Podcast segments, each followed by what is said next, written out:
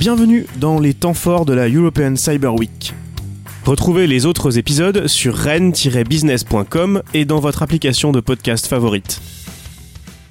La nef du couvent des Jacobins, après-midi du mardi 19 novembre 2019. Smart Cities, enjeux, cas d'usage et solutions. Rendre les territoires plus attractifs, plus connectés, plus intelligents, plus écologiques, plus inclusifs et plus sûrs est un défi majeur.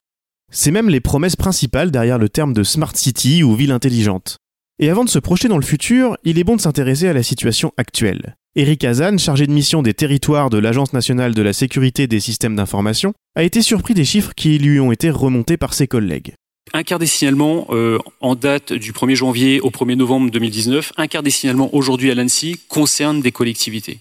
Euh, quand une commune a son système d'information indisponible pendant 15 jours, 3 semaines, ça a des conséquences assez, euh, assez importantes. Les collectivités ont mis du temps à prendre conscience du risque. L'acculturation se fait rapidement depuis quelques années, comme l'expliquait Emmanuel Couette, président de Rennes Métropole.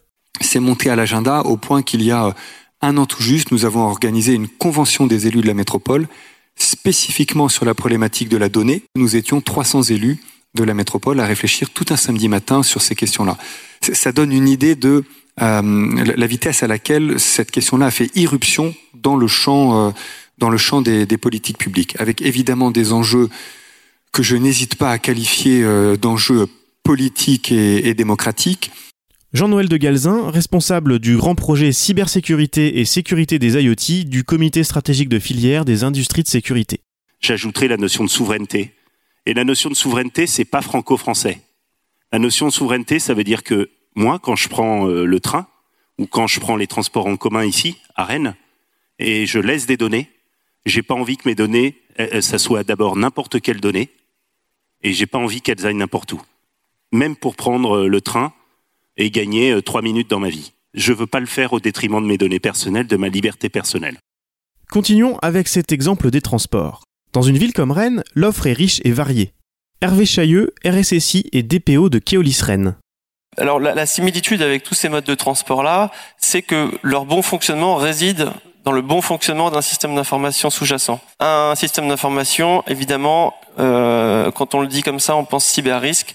Et en effet, globalement, le risque cyber qui est porté sur la partie transport, c'est un impact sur tous les moyens de transport que je viens d'évoquer. Dans la ville intelligente, les services publics sont de plus en plus dépendants des systèmes d'information pour plus d'efficacité. Attention tout de même à ce que cette efficacité recherchée ne soit pas remise en cause par une attaque. Et pas forcément une attaque spectaculaire. Exemple donné par François Baudin, enseignant-chercheur à Rennes. Euh, si je veux organiser euh, les transports euh, en fonction de la météo, parce qu'il pleut, je mets plus de bus, ça paraît sensé. Bah, Faut-il encore que j'ai la bonne information? Euh, S'il y a corruption de cette donnée, je peux prendre des mauvaises décisions qui vont pas forcément avoir un impact très grave, mais qui vont dégrader en fait le fonctionnement. Donc cette question, c'est une question systémique, de système de système, et, et c'est vraiment une question de gouvernance, c'est-à-dire que comment la métropole, qui n'est pas spécialiste de cybersécurité, va organiser son territoire et mettre en place des procédures, des, des pratiques qui vont permettre de remédier aux problèmes. Problème, il y aura. Jean-Noël de Galzin. On entendait tout à l'heure, les collectivités sont dans l'urgence. Dans tous les secteurs, on est dans l'urgence, donc on réglemente. Ça, c'est le volet négatif. Le volet positif, c'est qu'il faut qu'on fasse rêver maintenant. Donc il faut qu'on invente la manière dont on va transformer ce qui sont ces contraintes en opportunités pour l'avenir. Parmi ces opportunités, celle de combler un retard européen. Jacques Delarivière est le PDG de la société GameWatcher. De manière générale, effectivement, même si l'Europe a pris conscience du retard européen sur les sujets de souveraineté liés à la cyber, euh, néanmoins, euh, malgré un certain développement de l'industrie cyber française, l'Europe et la France sont en retard. Et je pense que le, développement du numérique dans les territoires et de la smart city, c'est une occasion euh, de se refaire, euh, je dirais même plus de se décoloniser euh, des, euh, de, la, de la dépendance euh, aux, aux, aux fournisseurs étrangers euh, pour justement créer cet écosystème entre les besoins des smart cities et ce que les industriels peuvent fournir aujourd'hui en l'état et développer pour répondre à cette demande. En tout cas, le soutien de la filière semble passer par un changement de paradigme chez les grands groupes comme chez les collectivités. Jean-Noël de Galzin l'explique en passant par une métaphore vestimentaire. Mais aujourd'hui, le numérique, c'est industriel. on est passé à une autre échelle. Il faut arrêter le sur-mesure. Moi, je suis en train de finaliser mon budget 2020, mon organisation 2020. Bah, j'ai regardé ce qui se passe dans la haute couture, par exemple. Bah, il y a la haute couture. Mais ce qui fait l'économie d'un grand groupe de luxe, c'est pas la haute couture.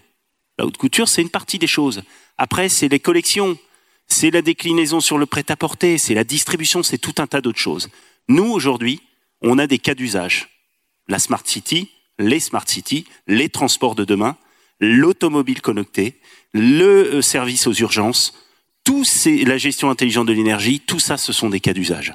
Donc maintenant, au lieu d'aller fabriquer des solutions sur mesure avec je ne sais quel intégrateur ou fournisseur de services, il existe aussi des pépites. Les collectivités regroupent les pépites de leur territoire et les acteurs industriels autour de leurs problématiques. C'est ce que fait par exemple Pleine Commune, intercommunalité de Seine-Saint-Denis, via des démonstrateurs et des démarches d'open innovation et de hackathon. Mona Trekia est en charge du développement numérique du territoire de Pleine Commune. On retrouve de manière très centrale la donnée territoriale. Alors vous avez effectivement le champ de données open data, mais il y a au même titre que les entreprises, une collectivité a une forme de données sensibles commerciales dans le domaine privé, mais de données sensibles du citoyen et de la vie du citoyen. Et la sécurité de cette donnée est bien entendu primordiale. La cybersécurité est un enjeu majeur en termes d'acceptabilité par les populations. Nous avons un devoir en termes de service public, c'est de protéger euh, ces données sensibles citoyennes et de pouvoir permettre, au même titre que le secteur privé, l'innovation du service public qui est un devoir. C'était les temps forts de l'après-midi Smart Cities, enjeux, cas d'usage et solutions de la European Cyber Week 2019. Une production Destination Rennes. Retrouvez les autres épisodes sur rennes-business.com et dans votre application de podcast favorite.